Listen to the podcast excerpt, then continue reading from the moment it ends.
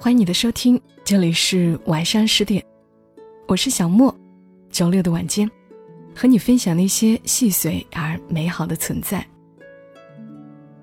九月的拉萨是什么样子的呢？一定很美吧。今晚节目读一段长长的文字给你们听，你不仅能够听到拉萨的美，还能听到自己的过去。作者王小诺，谢谢你，生命里的摆渡人。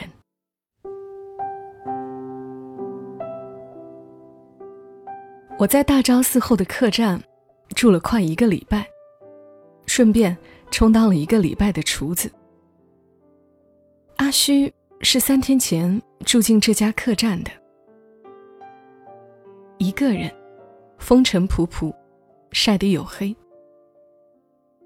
那天晚上，住客们一起拼饭的时候，听到他说，他是一路搭车沿着滇藏线来到拉萨的。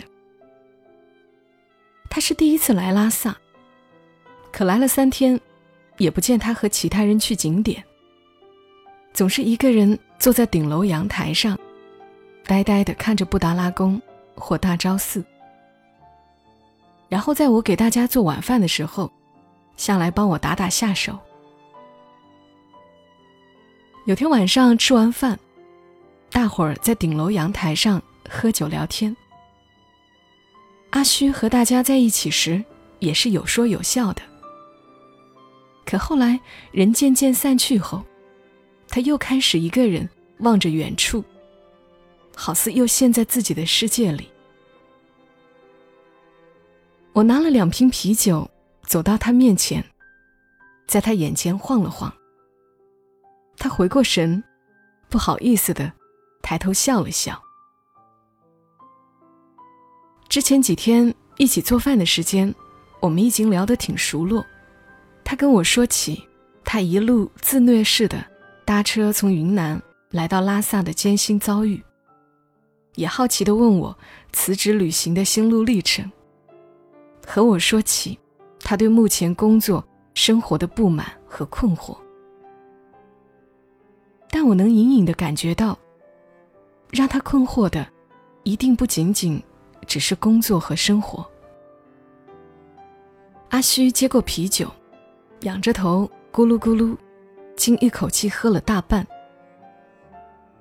放下瓶子，沉默了半晌，他忽然开口：“你说，为什么我一直这么努力，却还是比不上别人？”为什么我连自欺欺人的机会都没有？我果然猜的没错。我在他身边的长凳上坐下，看着前方不远处被灯光照亮的布达拉宫。它像是钻石雕刻出来的城堡，悬浮在浓墨一般的夜色中，那么清晰，却又虚幻。两年前的秋天。阿虚和当时的女朋友分手，可之后的整整两年，他都深陷在那段感情中走不出来。而就在前不久，他从一个朋友那儿无意间得知，那个女孩就要结婚了。当他得知这个消息时，他发现他那颗始终放不下的心，不但没有落地，反而更加控制不住自己的思念。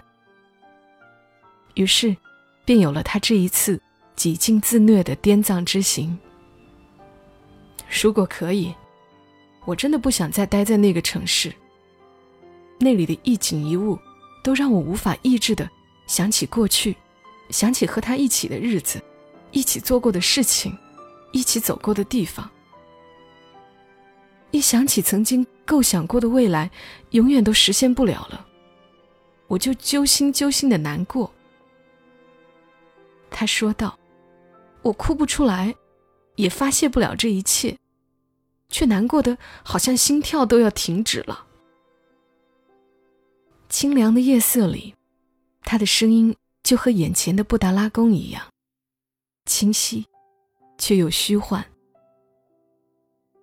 我握着手里冰凉的啤酒瓶子，沉默着。这样的时候，我能说什么来安慰他？良久，我们俩手里的瓶子都已经空了。我说道：“如果忘不了，就不要逼自己去忘记了，承受它吧。”我站起身，下楼时又回头问他：“明天下午我要去色拉寺，你要不要一起？”这是我第四次来色拉寺听辩经。辩经场的院子里，穿着红色僧袍的喇嘛们，一坐一立，一问一答。站着的那个更是激烈，挥舞着手臂，一击掌，一顿足，步步逼近。我坐在院墙下，看着他们摩拳擦掌，口吐莲花。虽然满院子噼里啪啦、慷慨激昂的声响。可我的内心却觉得无比安宁、平静。阿虚坐在我身边，定定地看着院子里辩经的僧人们，亦沉默无言。辩经结束后，我们走出辩经场。我回头看见寺后色拉乌兹山光秃秃的灰色山岩，忽然问阿虚：“要不要到山上看看？”阿虚说好，于是我们穿过交错纵横的僧房，沿着陡峭蜿蜒的山路往上走。山坡的大石头上画着彩色的佛像和 “Om Mani p a m e Hum” 六字真言，还有很多白色的梯子。据说那是死去的人的亲人为死者画的通往天国的阶梯。上山的路狭窄险峻，我俩几乎是手脚并用地爬到半山腰。色拉在藏语中是野蔷薇的意思。相传这是一片开满野蔷薇的山岗，而在这个旱春，山上光秃秃一片，除了干扑扑的灌木和草丛，什么花也没有。但是从这个位置。可以望见整个拉萨城和远处连绵的雪山。我们找了一块还算平整的大石头坐下。我跟阿虚说道：“我和你讲一个以前看到过的故事吧。从前有个书生遇到一个很喜欢的女子，不久两人订了婚。可就在婚礼前一天，未婚妻忽然消失了踪迹。”书生和家人怎么找，都找不到。书生受了这个巨大的打击，一病不起。家人四处寻医，都治不好他。后来有一天，一个云游僧人路过此地，见到病重的书生，便从怀里掏出一面镜子给他看。镜中是一片茫茫大海。书生看见一个遇难的女子躺在海滩边。有一个人路过，看了一眼，摇摇头离开了。不久，又有一个人路过，他看见女子的尸体，便将自己的衣服脱下盖在她身上，然后也离开了。最后又路过一个人，他挖了个坑，小心翼翼地把女子埋葬了。云游僧人放下镜子，对书生说道：“你看到的这个死去的女子，就是你的未婚妻的前世，而你是第二个路过的人，曾经给她披上一件衣服。她今生与你相遇，只是还你前世的一份人情。而她最终一生相守的人，是最后把她埋葬的那个人。”书生猛然大悟，并不药而愈。故事说完了，我转头看向阿虚。这天的天气很不好，层层叠叠的浓云笼罩了前方的城市和远山，阴阴仄仄，视野里的一切都是灰蒙蒙的。在这样的天色下，说这样一个故事。让我自己都觉得有些毛骨悚然。我这么说，你可能觉得我是在安慰你，但我有时真的觉得，生命中有些人来过又离开，冥冥之中，仿佛是给你力量和勇气去度过最艰难的一段时光，让你看见内心的自己。他就是为了陪你一段路，缘分尽时，便离开了。阿虚沉默着。好似思索了一会儿，慢慢的说道：“其实，我也挺相信因果缘分的。昨天和你说了那些话后，我一晚上都没怎么睡，又想起和他在一起的八年，很多很多的回忆。”他停顿了一下，本来就不快的语速，因为回忆。而变得更加缓慢，像在回放一部放置了很久、画面都已经泛黄的老胶片。我们是高中同学，那个时候我还是个问题少年，叛逆、逃课，和校外的小混混干架。我爸我妈已经被老师找的都不愿意去学校了，同学们对我。也避而远之。只有他，明明那么乖巧的好学生，却愿意和我在一起，借我课堂笔记，辅导我功课。放学了还会等我打完篮球。高中毕业，我只考到本地的一所二流学校，他去了武汉。几乎所有人都不赞同他和我在一起。可他一点都不在意。我们每天发短信、打电话，天天等着节日或假期可以到对方的城市。她其实是一个不那么能干、需要人照顾着的女孩。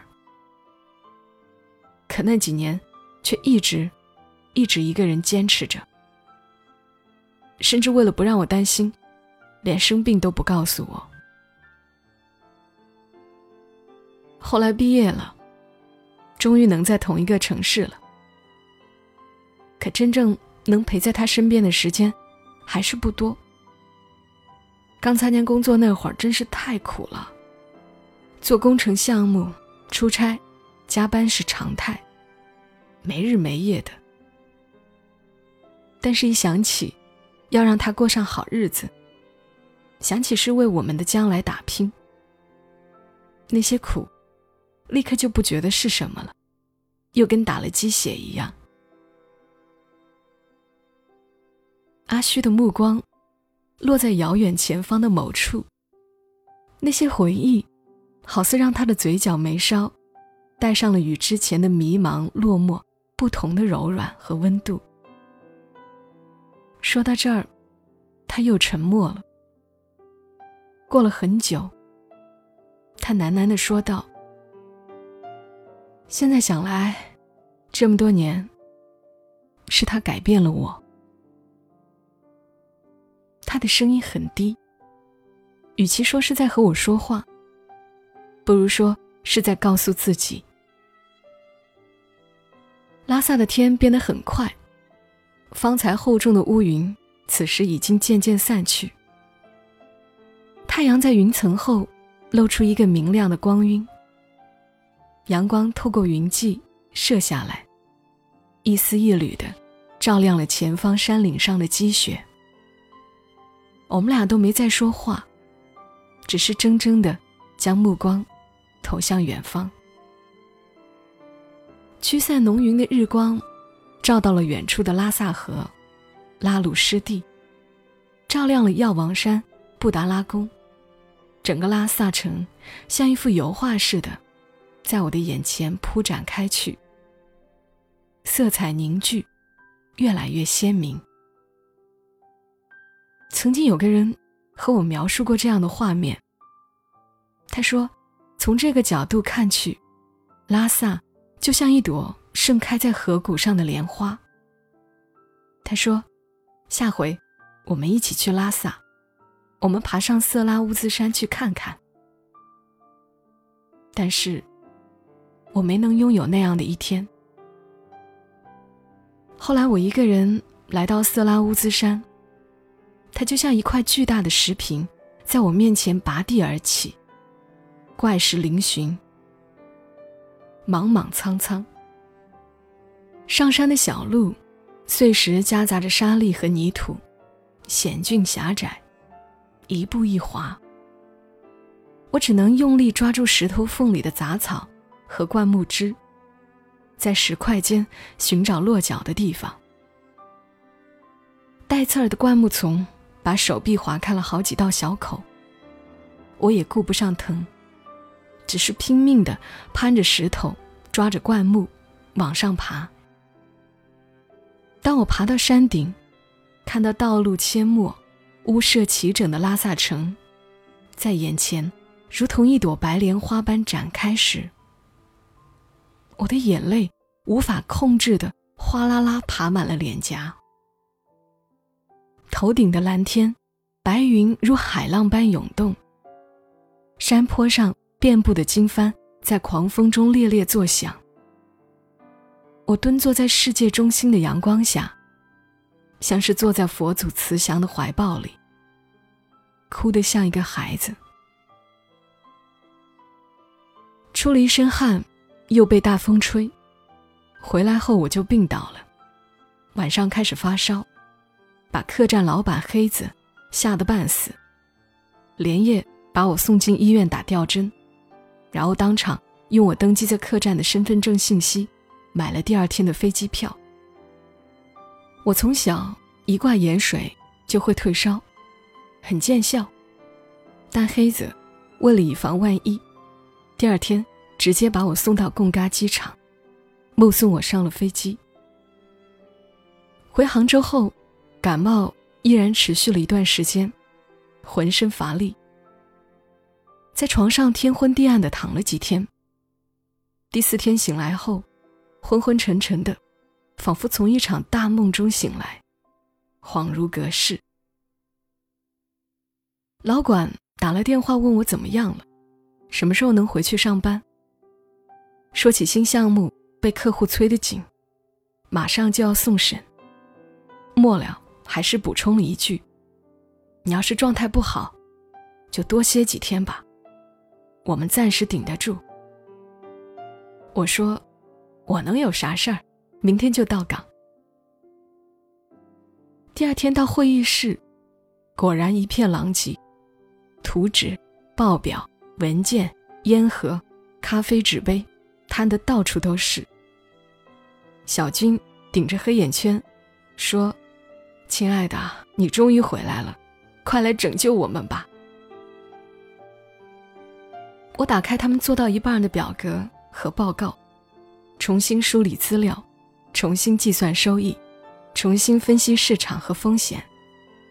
就这样，大家一起又没日没夜的熬了两个多礼拜，直到第三周，我们终于拿到了总行的审批通知书。小军兴奋地跑过来，要和我击掌。老管长长的吁了一口气，回头冲我竖起大拇指。我的感冒早就痊愈了。可那一瞬间，我忽然觉得有些恍惚。我仿佛看见一年前刚调到这个部门的自己，不也和现在的小军一样，做什么都磕磕碰碰，时刻依赖着心里的救星吗？那一年，我很被动的，或者说很不情愿的，被抽调到这个不熟悉的新部门，新的领导、新的同事、新的业务，而之前。在原部门多年付出的所有辛苦，应有的所得，也在和我无关。那段日子是我职场生涯中最消沉、迷茫的一段时间。新工作琐碎而陌生，加上负面情绪，便化成了各种不上手和不顺心。也就是在那段时间，我遇到了一个救星，好像是只要他一句问候。辛苦了一整天的劳累就会消失，只要他一句鼓励，再枯燥的培训学习，我都会充满斗志，只要他一个微笑，仿佛落了一夜的雨都能开出太阳。因为之前在职场上摔过的跟头，让我心有余悸，我变得谨言慎行，畏首畏尾。他皱皱眉头，说：“这真的一点都不像你，你的性格不是应该积极的说出自己认为对的想法吗？”他的话真有效，我开始在新的部门努力的表现自己，积极的把自己的想法落于实践。虽然刚开始也是那么不顺利，可是我心里满满的都是勇气，因为我知道有他在。我们经常去美术馆、博物馆，他会告诉我怎么去拍一张照片，美妙的光影和构图。我喝茶，他喜欢咖啡，但他还是会和我探讨各种茶叶的产地和品质。怎样准确地掌握冲泡方式和时间？他告诉我，女孩子要慢慢养成好的习惯，有自己的原则和信仰，从容、淡定、优雅地过好每一天。想起这些的时候，我坐在灵隐寺葱绿的大樟树下，淡淡的青烟在庄严的大雄宝殿前徐徐缭绕。我忽然发现，自己想起这些事情的时候，心里已经不会再像挖去了一块似的。空气中草木的气息，烟火的味道，都是那么的熟悉。曾经无数次，我在这里跪在佛前，一次一次的感恩佛祖，让我今生遇见了这个人，因为遇见他。我那么努力的去成为一个更好的人，为了和他有更多的话题，我去看很多以前甚少接触的外国文学，狂补各种经典。为了跟上他的足迹，我开始猛补世界地理。他是个说话做事都很利落的人，我甚至发现自己那时候说话、写文章，竟然都没有了以往充满文艺味儿的长修饰。变得简短而干脆。佛坐在高高的三尺莲台上，低眉垂目，看透了一切的慈悲的眼神。我忽然间明白了，我喜欢现在的自己，有自己的原则和信仰，从容、淡定、优雅的过好每一天，快乐、积极、自信的去做自己想做的事情。虽然他离开了，但因为他而变得更好的自己，却并未离开。那以后，我再没去过拉萨。直到这一次，我从云南一路又来到这里，再次爬上色拉乌兹山，看见这个城市像一朵莲花般美丽的盛开。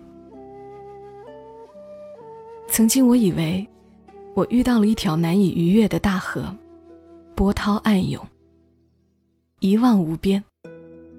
有一个人乘着扁舟来到我的眼前，他向我伸出一只手，牵我上船，渡我到达对岸。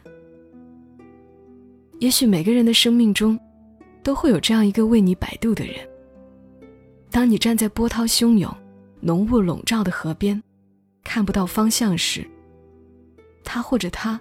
撑着船出现，把你渡到幽暗之河的彼岸。等你上岸后，他也便离开。谢谢你，渡我过河的你。谢谢你，生命里的摆渡人。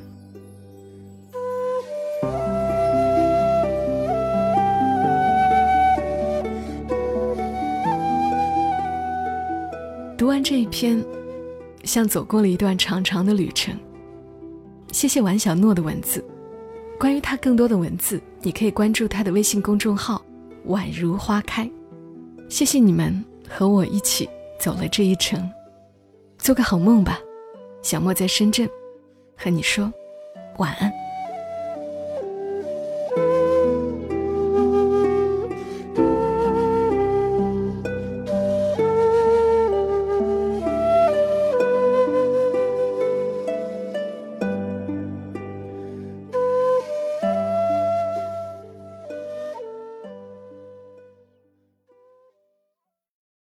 如果你喜欢这期节目麻烦你帮忙转发到朋友圈，让更多的人听到。